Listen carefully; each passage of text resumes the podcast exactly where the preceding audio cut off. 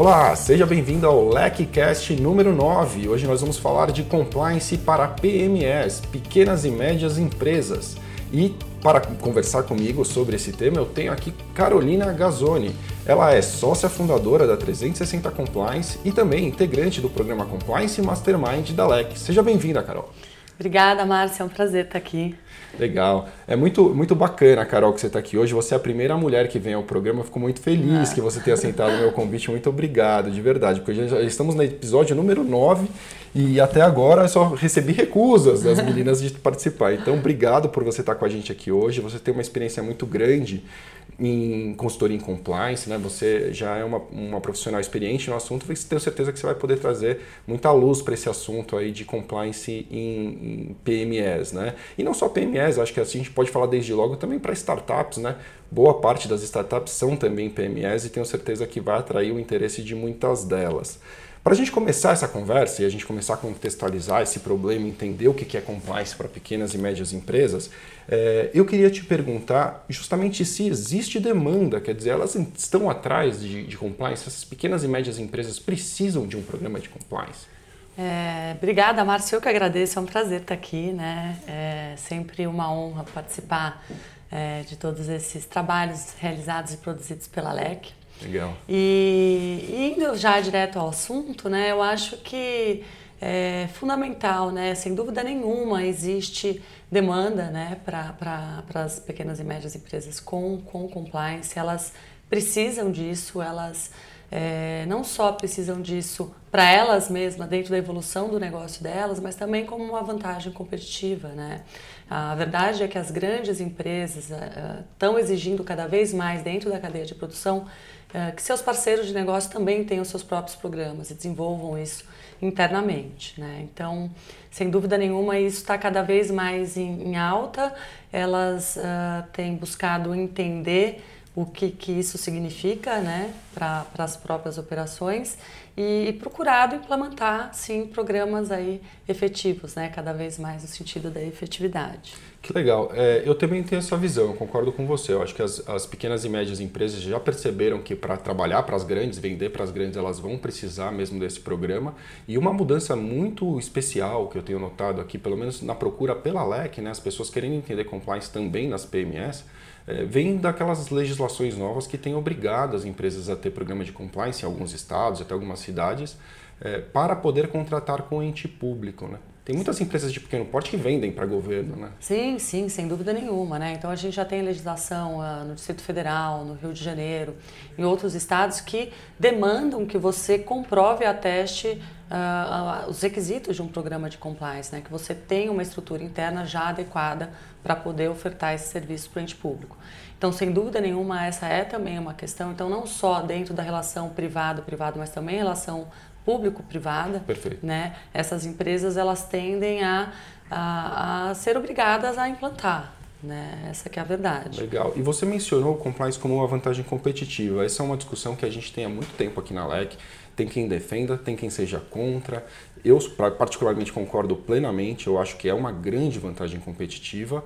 E dentro da cadeia produtiva de uma empresa, como você mencionou também, isso fica muito claro. Né? Quer dizer, a gente tem dois cenários. Eu tenho duas empresas para contratar: uma que tem um programa de compliance uma que não tem um programa de compliance. Eu sou uma grande empresa é, essa grande empresa tende a contratar aquela empresa que já tem uma estrutura de governança, que já tem uma estrutura de compliance. Sem né? dúvida nenhuma, né? Sem dúvida nenhuma. Por que, que você vai contratar uma empresa que não consegue oferecer uma segurança na entrega daquele produto ou serviço que você precisa, frente a uma que com certeza consegue atestar que está regular, que está dentro dos, dos termos uh, de prazos necessários para contratação, que possui um contrato firme, assinado, ou seja, que tem uma estrutura que ela atesta e comprova. Né? O compliance ele tem muito disso.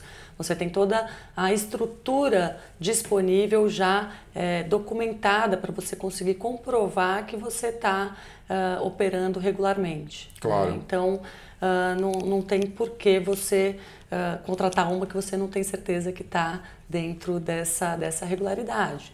Né? Então essa é, um, é, uma forma e a outra também é uma questão quase que de obrigatoriedade. Né? Uh, muitas empresas elas são uh, representantes ou distribuidores e precisam aí, até por, por serem e atuarem no nome de uma grande empresa, né? Claro. Elas sofrem o um processo de due diligence, que a gente chama, né? Então elas têm que aí uh, necessariamente possuir o programa, senão elas não vão ser contratadas jamais, né? É o mesmo caso que acontece com o ente público, né? Ou você tem ou você está fora tá do mercado. Fora. É, é verdade. E, e, até mesmo, né, quando a gente olha para. A gente falou um pouquinho aqui que é, muitas pequenas e médias empresas é, são startups, ou muitas startups nascem como pequenas e médias empresas, e elas têm aquela finalidade ali de um dado momento ser vendido ou receber um grande investimento em algum momento. Isso também é algo que um fundo de investimento vai olhar diferente para essas empresas, não vai? Sim, sem dúvida nenhuma. Na verdade, até como requisito para receber o investimento, ele vai exigir que você tenha aí é, já alguns dos pilares de compliance implementados. Né? Então, você vai ter que atestar a regularidade do seu balanço, você vai ter que atestar uh, a regularidade uh, ou a forma do seu contrato social, como que aquilo está estabelecido com seus demais sócios, como que aquele capital vai entrar dentro do seu contrato, dentro do, do, da empresa como um todo, né? E vai ser gerenciado, administrado e distribuído. Então, as startups, elas têm uma característica que às vezes elas podem nem se enquadrar aí no conceito de pequena ou média empresa, algumas vezes. Não necessariamente. Não né? necessariamente, mas elas são aí uh, empresas que já fundadas dentro do conceito de, já com os, as diretrizes de compliance instituídas, elas têm uma tendência de manutenção a longo prazo muito mais segura. Né? Porque ela tem ali uh, todo, todo o acordo entre os sócios, todo a, o direcionamento da empresa a longo prazo pré-estabelecido no momento do nascimento dela. Né? Então, isso traz maior segurança uh, uh, para o futuro. E para o investidor, né? né E para o investidor. Claro. Que não fica aí atrelado também na própria e única, na pessoa do, do, do, empreendedor em si, né? Verdade. Tem muito disso no mercado de startups, você aposta na pessoa, né? Mas não necessariamente aqueles sócios que iniciaram a startup seguem no decorrer da vida dela, né? Isso também é muito comum. Então, é, alguns saem, outros ficam. Então, se você tem um, uma uma condição pré-estabelecida entre esses pares, você consegue manter ela independentemente da existência daquela pessoa ou não.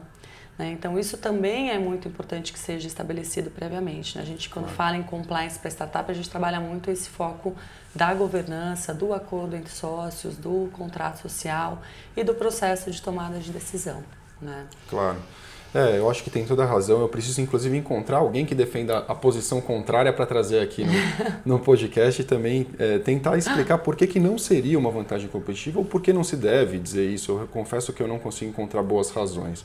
Mas é, seguindo o rumo, quer dizer, então entendemos que existe demanda, que essas empresas precisam de compliance, que elas cada vez mais estão procurando por compliance. E, e a pergunta que, que a gente ouve muito aqui na LEC é assim, mas é difícil implementar um programa de compliance? Você acha que é difícil implementar um programa de compliance numa PME? Não, não, eu acho que pelo contrário, né? Se você está falando ainda de uma, de uma empresa média ou pequena, você tem uma complexidade dentro daquela operação ou dentro daquele modelo muito menor do que numa grande empresa que tem uma quantidade talvez de, de legislações aplicáveis muito mais abrangente do que numa PME, que tem uma quantidade de pessoas envolvidas, de contratações, de fornecedores muito maior do que numa PME. Então é um universo menor que você tem que instituir os seus pilares de compliance, né? Até, inclusive, a, a, as, as, legislações, elas tiram alguns dos, dos pilares ou dos requisitos essenciais do programa para que as próprias pequenas e médias possam instituir pelo menos o mínimo que é necessário para um controle aí de regularização, de regularidade e conformidade. Né? Então, não, não acho que seja difícil. Acho que é, é uma tarefa que muitas vezes é pouco conhecida. Né? Então, as pequenas e médias não necessariamente elas compreendem efetivamente o que, que é o compliance, o que, que é esse, esse, esse cumprir da forma que a gente estabelece aqui, né? É, o que, que é um programa de compliance. Então, acho que existe um desconhecimento e, portanto, aí uma, um certo medo até de entrar dentro dessa dessa seara, né? A gente tem medo do que é desconhece. muito complicado. Claro. Né? Claro. E fala assim, nossa, eu vou ter que agora implementar um monte de processos, um monte de política, eu vou burocratizar o meu negócio, eu tenho que ser rápido, né? Isso também é uma questão Sim. das startups, né? Ah, eu tenho que ser rápido, eu tenho que oferecer, minha operação é pequena, eu não, não posso emperrar aqui, né? Então, eu acho que existe sim um desconhecimento, não só em relação a quais são os critérios necessários para você, os requisitos, os pilares de compliance, mas também das vantagens que ele Sem traz dúvida. né, para a sua operação. Sem então, dúvida. chega quase a ser um preconceito, né? De você falar assim, nossa, eu preciso operar aqui, tá? Sempre funcionou assim, então tem que ser rápido, então eu não olho para o outro lado. Verdade, né? verdade. Eu acho que, eu acho que você tem razão. É, e, e realmente os pilares podem ser adaptados para a realidade daquela empresa. Né? Um, um canal de denúncia não precisa nascer um canal com 0800 e um psicólogo atendendo aquele telefone 24 horas por dia. Perfeito. Ele pode nascer como um e-mail, ele pode nascer como uma urna num Uhum. canto da empresa onde as pessoas podem depositar ali as denúncias. O importante é que exista a comunicação, que ele tenha resultados efetivos em abrir uma porta. E assim vai, né? Quer dizer, um código não, não precisa nascer um código super robusto, provavelmente ninguém vai ler numa pequena empresa se for algo super complexo. Então dá para a gente simplificar aqueles pilares para um universo da realidade daquela empresa, seja de recurso Perfeito. financeiro ou de pessoas ou de, enfim. Sim, perfeito, né? E, e- e, assim, é, é interessante isso, porque ah, os pilares eles servem para atingir uma finalidade, né? Uma finalidade de proteção, de cumprimento. Então, na realidade da PME, isso vai ser ajustável, né? Isso vai ser colocado dentro daquele universo. Então, obviamente, você não precisa ter um super sistema de canal, porque você talvez nem tenha tantas denúncias, né? Você nem Verdade. tenha uma demanda relacionada a isso naquele momento. Verdade. Agora, para que serve o canal? Né? O canal ele serve para que tenha uma porta de entrada para o relato de desvios, de fraudes, de, é, é, enfim, que você possa realmente reportar ah, aquilo que eventualmente não esteja acontecendo corretamente. Dentro de uma PME, de uma pequena e média empresa, muitas vezes esse canal vai ser um bate-papo mesmo com o gestor ou até com o próprio dono da empresa, né? Que ele esteja aberto para isso, né? A gente está falando do tone of the top na, na veia, né? Claro. Mas que ele haja aí uma disponibilidade para isso, que ele deixe isso de forma clara e transparente.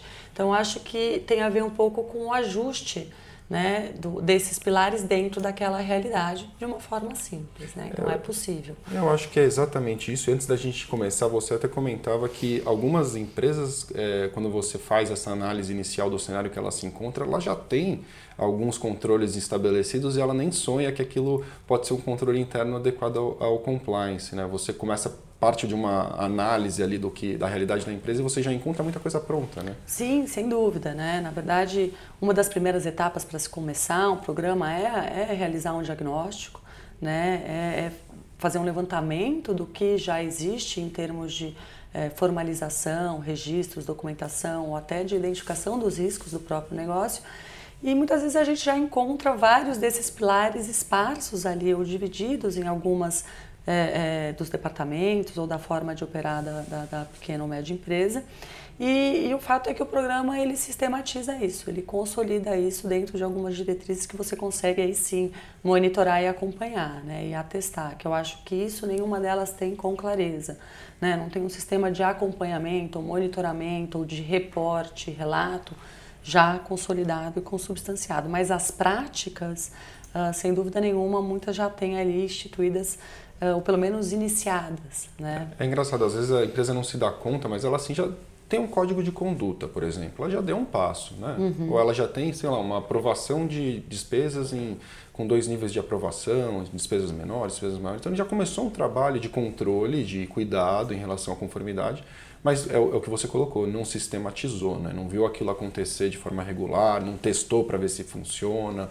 É, exatamente. Não, não documentou muitas vezes, né? É, e que a grande vantagem no final acaba sendo você ter realmente um conhecimento e ter o controle é, do negócio nas suas mãos, né? Que Sim. é uma das vantagens que você tem ao implementar um, um programa, né? Você é, é, como se você não estivesse sempre correndo atrás daquilo. Você está trabalhando e o negócio está andando, está andando, está andando. Você sabe exatamente o que está acontecendo dentro daquele negócio e atesta aquilo por meio de números. Então, o compliance ele serve também para isso.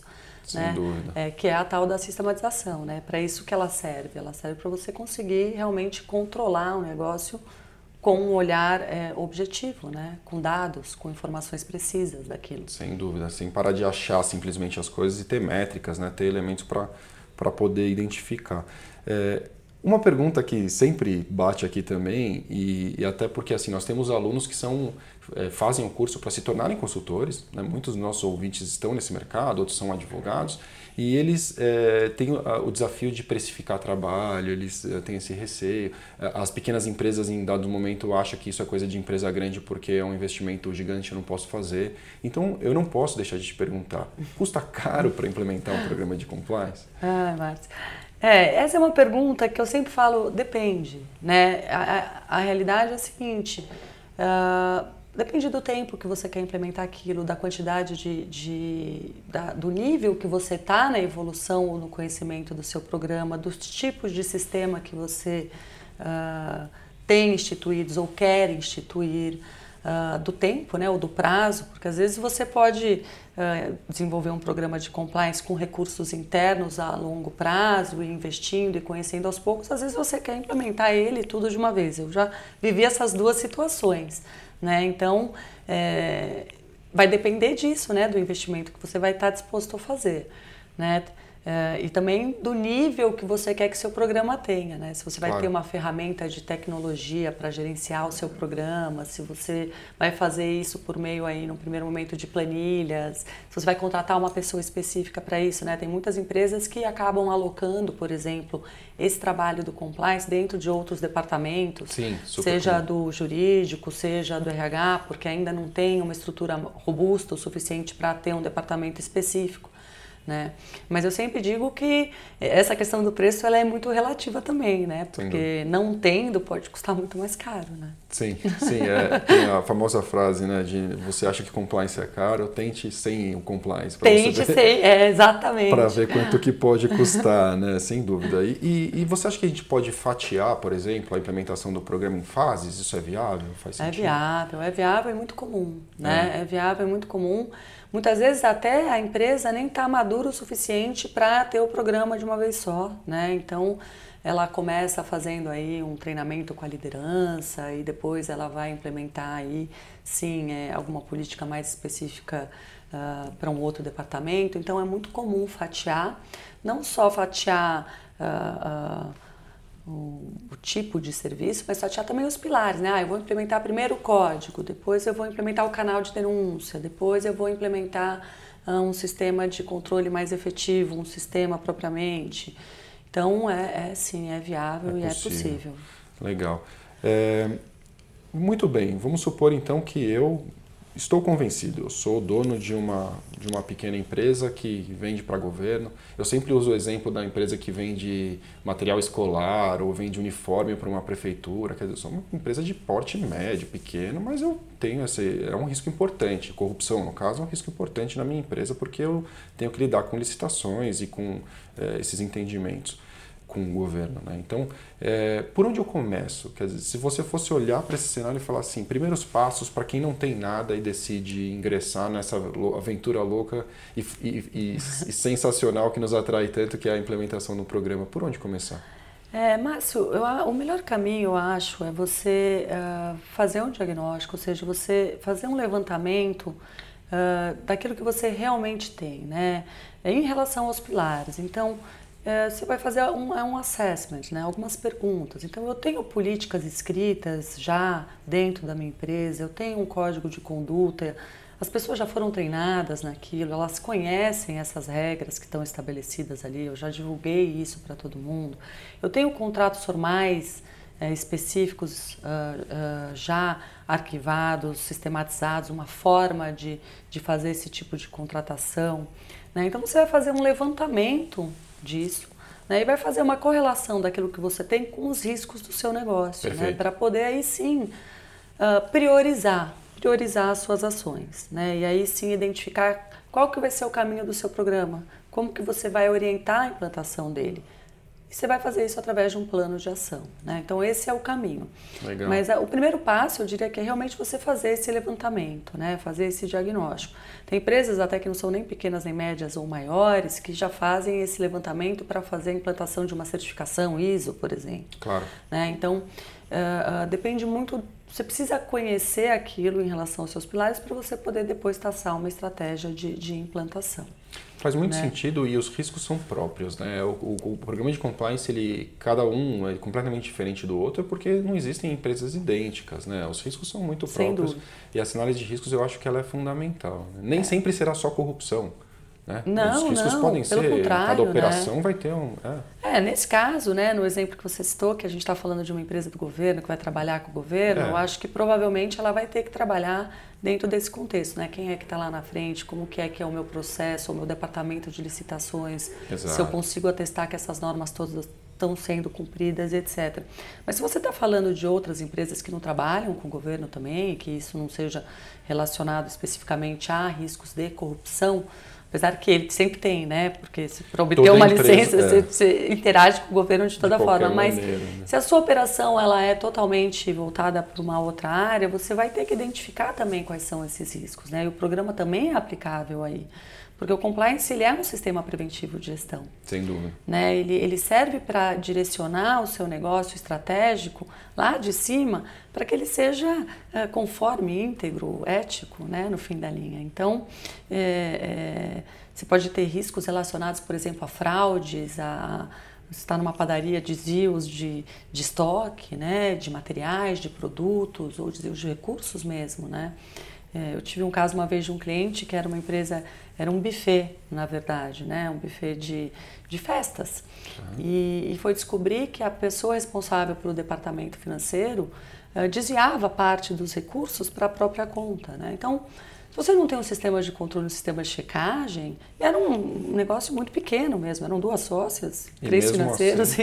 e, e contratavam terceiros ali mas mesmo assim acontece. Então, muitas vezes, e isso também é um fato muito importante relacionado a pequenas e médias empresas, como elas não têm um sistema de controle, elas muitas vezes nem sabem o que está acontecendo ali. Sem né? dúvida. Então, é, esse é o maior risco, eu acho. Né? Sem dúvida. E eu ia justamente te perguntar, esse, eu ia entrar nesse ponto que você tocou. É, eu acho que vale a pena a gente esclarecer um pouco mais para a audiência. É, quando a gente tem muita gente que fala assim, a ah, compliance só faz sentido pós-lava jato, então é só corrupção, né? Então a gente está falando de outros assuntos aqui, outras vantagens de ter o programa de compliance. É, é, isso que eu queria te perguntar. É, nesse caso, esse exemplo que você deu é muito importante porque esse é um problema de todas as empresas. Há quem diga que não existe empresa sem fraude, existe empresa que você ainda não descobriu a, a fraude. fraude, mas isso só quer dizer que vai mais cedo ou mais tarde você vai acabar encontrando. Então, como mecanismo de prevenção de fraudes internas e de desvios, ele também é um grande é, benefício, benefício né? né? Sem dúvida nenhuma, é um super benefício. Eu, eu sinto assim que os gestores eles começaram a, a abrir a cabeça para compreender isso dessa forma e não mais naquela visão da burocratização ou de eh, atrapalhar o meu processo, ou eu tenho que entregar muito rápido prazos, ou tenho uma visão muito mais focada num resultado imediato do que no resultado sustentável a longo prazo. Né? O compliance, sem dúvida nenhuma, é uma ferramenta que traz uh, essa possibilidade de você uh, prevenir coisas que muitas vezes você nem sabe que estão acontecendo ali. Né? Então você vai destrinchar, né? O compliance ele faz isso, ele faz com que você conheça o seu negócio a fundo, os riscos Sem do dúvida. seu negócio a fundo e estabeleça aí sistemas não de novo para emperrar ou para burocratizar, mas sim para é, elevar a eficiência do seu processo, elevar a segurança do seu processo. Né? Então, acho que essa é a mentalidade que a gente e esse tem que incremento de transparência só vai te trazer vantagens. Né? Um canal de denúncia mesmo, é, é ilusão você pensar que você só vai ter denúncia de corrupção no canal de denúncia. Não, pelo contrário. Pelo contrário, é o mínimo. Né? É o mínimo. E, e assim, é, as pessoas se surpreendem né, ao implantar esse tipo de Sim. mecanismo, porque começam a identificar questões que elas nunca pararam para para pensar, assim, não, mas isso não acontece na minha empresa, né? O gestor, Verdade. quando você fala, às vezes ele fala assim, não, mas isso não. Assédio somos... sexual, por imagina, exemplo. Um negócio né? que, que, assim, você não sonha o que, que pode acontecer até que você tenha um canal é, é, com que preserve ali o, o, anonimato do denunciante, né? Sem dúvida, né? É uma das grandes partes, né? Essa questão do compliance trabalhista, o, o relacionado a assédios moral, sexual, que você nem imagina que aquilo é uma questão e que ali você tem, através do canal, uma porta de entrada para a pessoa poder reportar e falar: olha, é, tá acontecendo isso aqui, né? Vamos tratar. É uma oportunidade Sim. de se tratar, né? aquele problema. Prevenir, identificar e remediar, né? E não só corrupção. Isso eu gosto de bater nisso porque as vantagens são muitas e de acordo com, como a gente falou, de acordo com os riscos mais relevantes da sua empresa, você vai poder voltar esse mecanismo, esse grande mecanismo que é, é o programa de integridade, o programa de compliance, para é, esse seu risco mais importante. Pode ser um risco trabalhista, pode ser um risco ambiental, pode ser um risco regulatório, como acontece nas, na, no mercado de saúde ou no mercado financeiro, que tem um, um risco regulatório super Sem importante. Dúvida. Então, é uma questão de você dirigir esses seus esforços para o lado que mais importa para a sua empresa e de usar da forma mais inteligente os recursos que estão disponíveis. Né? Você não tem recurso para fazer tudo ao mesmo tempo, sempre. Né? Sim, sim, sem dúvida nenhuma. E aí, eu acho que também é um grande benefício, uma grande decorrência dessa atividade é que você torna, sem dúvida nenhuma, o seu processo mais eficiente, porque você tem um conhecimento maior, você tem maiores dados daquilo, você tem mais informação, e você tem também um retorno do pessoal envolvido, e aí também tem a ver com, com as pessoas, né, que fazem parte daquela organização, que querem ali estar porque aquilo faz sentido, né, porque você sabe que você está num ambiente onde se houver um assédio, eu posso reportar, aquilo vai ser tratado, onde é, eu tenho sistemas de controle para testar a legitimidade, a legalidade do meu negócio. Então, é, é, isso tudo gera um resultado mais positivo, né? Sem dúvida, acho que o colaborador se sente prestigiado de trabalhar numa empresa Exatamente. que parece, né, que está preocupada com a longevidade, que é séria, que me ouve, né? Sim. Eu tenho uma porta aberta para falar sobre os problemas que acontecem. Sim, sim. Ainda mais, é, eu, brinco, né? Nesse mundo de startups ou dessas empresas que estão nascendo, é muito difícil você conseguir reter ali um talento se você também não tem esse ambiente onde ele se sinta uh, que ele faz parte, né? Que parte ele é importante. Da jornada. Até uma questão né? de geração isso, né? Essa geração é movida à missão, uma missão maior que ele, né? É. Ele precisa disso e, e eu acho que eu, é um, sem dúvida, é um mecanismo que vai trazer essa essa participação maior do colaborador, né? No, é. Na operação da empresa. E a segurança dele próprio, sem né? Dúvida. Ele sabe ali também que é, isso também é, uma, é, um outro fator. Né? Quando você tem o compliance bem instituído, ou as políticas bem descritas, ou um ambiente uh, claro e transparente, o colaborador ele entra, ele sabe onde ele está. Isso dá segurança, né? isso faz com que ele fique ali, porque Verdade. trabalhar numa bagunça, trabalhar num lugar onde você não sabe o que você tem que fazer, você não sabe quais são as regras, você não sabe o que está valendo, é, é, muito, é muito difícil. É hostil, né? né? É hostil. É hostil. Eu tive um cliente uma vez que ele falava isso. Eu trabalhei em um lugar super organizado, depois eu fui para um outro que não tinha nada. Eu não sabia realmente o que fazer. Então você limita o talento, limita aquele potencial. É verdade. Né? Então, é, também é mais uma das vantagens, né? Que a gente não imagina, mas que é uma decorrência da implantação de um programa, né? Sem dúvida. Eu, eu queria, é, para a gente finalizar, até entrar justamente nas peculiaridades da, das startups. E aí a gente estava falando de exemplo. Eu já até acho que a gente já citei esse exemplo no podcast, mas uma coisa que eu não consigo esquecer. Eu, quando eu advogava ainda, eu tive um cliente que, que queria fazer uma revisão do seu programa de compliance. Ele estava nesse momento da, do diagnóstico, como você colocou, né? Então, o que, que eu tenho tal. E eu sentei nessa startup numa sala de reunião e me deram o código. O código parecia assim uma bíblia, enorme, cheio de, é, enfim, artigos e incisos. Era uma coisa muito louca e, e, super robusto. E logo de cara dizia assim: é terminantemente proibido o consumo de bebidas alcoólicas no ambiente de trabalho. Ao meu lado tinha uma geladeira de cerveja. que eles tinham lá um acordo entre eles, que eles tomavam cerveja depois do é. expediente. Tinha um, tinha um acordo de cavalheiros que não se bebia durante o expediente. Mas assim, não faz o menor sentido você copiar o código de um terceiro e levar para um universo de startup, enfim, Imagina, onde tudo é super né? rápido, moderno, que pode beber, por exemplo, na sala de reunião. Total, né? Na verdade, sentido. os ambientes têm ali disponível, inclusive tem um dos grandes famosos que tem chopp disponível ali o dia inteiro, né? Assim, então que você está falando é a pura realidade, né? É. As startups são, o ecossistema das startups é, é um novo bicho, né? Um bicho até, Total. a gente que estuda isso, a gente fala, vamos dar um outro nome para compliance, para startup, porque pode ser compliance, que eles já querem fugir, né? É verdade. É, recentemente, é verdade. até interessante, o IBGC, ele, ele lançou um guia, né? Guia de governança para startups e scale-ups, e é um material super bacana, ele divide aí um sistema de governança é. em todas as fases, de, desde a ideação até é, a validação e, e, a aceleração da startup. Então ele tem ali alguns parâmetros que ele estabelece como requisitos fundamentais de governança e, e é um material super legal.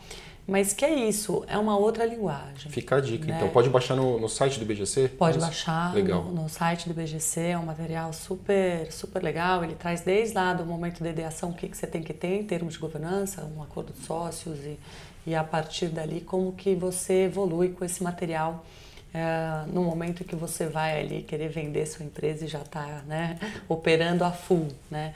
É, é uma boa dica porque isso traz um pouco da noção de uh, de desenvolver um programa ao longo do tempo mais robusto. Né? Então você não, não vai correr atrás depois quando você tiver que obter um investimento a fazer tudo aquilo que tudo você é, deixou de fazer lá atrás. E no ambiente né? de startup, assim, eu tenho visto, Carol, que você tem palestrado bastante sobre esses assuntos, você está super em evidência no meio das startups e, e, enfim, conhece de perto né, essa realidade muito mais próxima do que, do que eu conheço, enfim, nossa audiência conhece que, que você enxerga de, assim, como a gente falou, algumas são é, PMEs, outras já nascem grandes, com a intenção de se tornar algo gigantesco, porque tem uma super ideia, mas que outras peculiaridades você enxerga num, num compliance voltado para para startup? O que mais você acha que é diferente do universo das outras empresas, assim, que foge do, do padrão?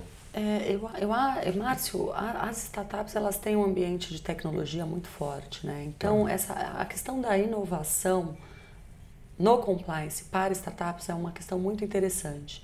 Eles trabalham, por exemplo, é tudo via aplicativo, né? Eles não têm sistemas é, de controle é, robustos como as grandes empresas, né? Eles é, as relações entre eles se dão num viés muito rápido, muito da tecnologia. Então, é tudo feito ali na hora por meio de aplicativos, eles mesmos se usam entre eles, eles é, pagam os serviços por meio de aplicativo, é, fazem follow-up de agenda por meio de aplicativo. Então, é tudo nesse ambiente, né? Então, esse compliance, ele tem que ser um compliance mais rápido também, né? Uma ferramenta mais simples para trazer ali um resultado tão rápido quanto eles são, né? Assim, esse universo é.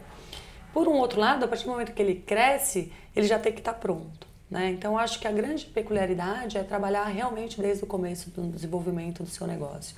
Né? Você tem uma super ideia, ela é tecnológica, mas você já tem que ter uma segurança desde o início né? do, seu, do seu modelo de negócio. Então, eu sinto que eles uh, entendem pouco disso, desse, dessa segurança mais tradicional, dessa governança, dos tipos societários, é, da, dos modelos de, de, memorando de entendimento, do, das cláusulas de vesting, etc. Eles estão muito focados na ideia, né? Porque eles estão muito focados na ideia. Né? Então, é, eu acho que trazer um pouco essa realidade através de um mentor, por exemplo, através de alguém que possa dar esse outro olhar, né, complementar, mas em relação à segurança jurídica e à segurança financeira mesmo, a longo prazo, é muito importante para eles. Né? Então, acho que o compliance ele vai um pouco nessa linha também. Legal, é, realmente é uma peculiaridade, é um, é um cenário que super rápido e, e que tem essa, essa coisa do, é, das grandes ideias, dos jovens audaciosos e que de repente falta ali uma coisa de olhar para a longevidade, de olhar para um negócio mais consistente, que vai ser visto por um possível investidor de uma forma mais sólida. Né? Talvez Exato. falte essa visão de business mesmo para quem às vezes tem uma super ideia, mas não consegue ainda pensar na empresa como como negócio. Como, né? como negócio como é. um todo, porque depois vai ter né, as próprias pernas e as responsabilidades decorrentes de ser uma empresa, né? E muitas vezes dúvida. aquele mesmo o próprio uh, negócio em si, para alguns deles que têm essas ideias, e isso é curioso, às vezes nem são negócios lícitos, né, em termos num primeiro momento, ou às vezes nem são regulamentados. Verdade. Né? Verdade. Sim, sim, não são. Então você não né, vai ter uma nova legislação que vai regulamentar aquilo, não vai, né? Então se tem todo esse aspecto nessas, de. Né, desculpa te interromper, mas se a gente pensar nessas empresas de mobilidade urbana que agora está super em evidência, né? Os patinetes aqui na Paulista Por é exemplo? uma loucura, assim, eu, eu, vejo coisas que eu fico até com medo, a galera sem capacete, a 200 por hora, enfim. E, e uma coisa que até então não regulamentada, mas super business. Então, um cara que está assim, com a cabeça no negócio talvez não esteja olhando para isso, né? Quer dizer, está regulamentado, não está? Eu posso fazer isso? Não posso? Em algum momento vão regulamentar? Exato, né? E esses negócios disruptivos que são, você precisa ter esse acompanhamento, né? Eu acho que eu diria que esse aí é o maior risco em termos de compliance, que você precisa ter ali um acompanhamento muito feroz, muito, um olhar muito cauteloso e criterioso, né? Para conseguir desenvolver esse modelo mais sustentável. Verdade. Né? Eu acho que esse, esse, inclusive, é um nicho muito interessante para compliance e para relações institucionais e governamentais, porque Perfeito. eu acho que nesse acompanhamento legislativo você ter um profissional capacitado para fazer essa ponte da forma correta, né? o lobby bem feito, como a Sim. gente espera que seja sempre regulamentado e, enfim, isso é até tema para um outro, uma outra é, conversa, é um mas eu papo. acho que entra perfeitamente nessa história das startups também. É, Carol, assim, nosso tempo está acabando, eu te agradecer demais por estar com a gente aqui eu hoje. agradeço. Mas antes de você recomendar o livro, que é a nossa tradição aqui no podcast, eu queria também fazer uma recomendação quebrando o protocolo, porque como a gente está falando de compliance para pequenas e médias empresas, vale muito a pena que, que o nosso ouvinte conheça a cartilha de integridade para pequenos negócios da CGU. Se Perfeito. você quiser baixar um, um, um, manual de referência, aí, um, um, né, um guia mesmo para por onde começar, o que fazer e tudo mais, basta acessar o site da, do Ministério de Transparência CGU que está lá a cartilha de integridade para pequenos negócios. Voltando à nossa indicação, todos os nossos entrevistados deixam aqui um livro como uma recomendação, não precisa ser de compliance, nem de compliance para pequenas e médias empresas, mas uma recomendação de algo que foi importante para você, que você acha que a audiência também tiraria bons frutos de, de ler. É, é, bom, teria alguns, né? Eu vou, vou colocar aqui para o ouvinte o último que eu li, que é Os Quatro Compromissos, do Dom Miguel Ruiz. É um livro que estuda um pouco a filosofia tolteca e traz aí um pouco... É, é um livro bem fininho, bem simples de ler, mas quatro questões fundamentais para você conseguir na sua vida ter bastante foco e ser muito feliz, né? Que, é, o, nosso que a gente busca, aqui. no final das contas, é o que nós estamos atrás. Eu, eu acho muito legal, para quem está nesse universo de compliance, é, ter a capacidade de manter o foco é sem dúvida algo muito importante. A simplicidade das coisas é sempre muito importante. Né? É isso aí. Legal, Carol, obrigado. Foi um prazer ter você aqui. Eu que agradeço, Márcio. Até breve. Então ficamos assim. Este foi o LECCast número 9, Compliance para Pequenas e Médias Empresas. Se você quiser saber mais sobre o LECCast, você pode acessar o site da LEC em www.lecnews.com. Para acessar o blog Lec, basta acrescentar o barra blog ao final. E se você quiser falar com o blog Lec, você pode me procurar e procurar a Lec nas mídias sociais, no Instagram, no LinkedIn, no uh, Facebook e também no YouTube. Nós estamos em todas elas. E se você quiser mandar um e-mail, falar com o blog Lec, você pode escrever para www, ou desculpe, perdão, você pode escrever para blog@lecnews.com porque o LecCast é um oferecimento do blog Lec.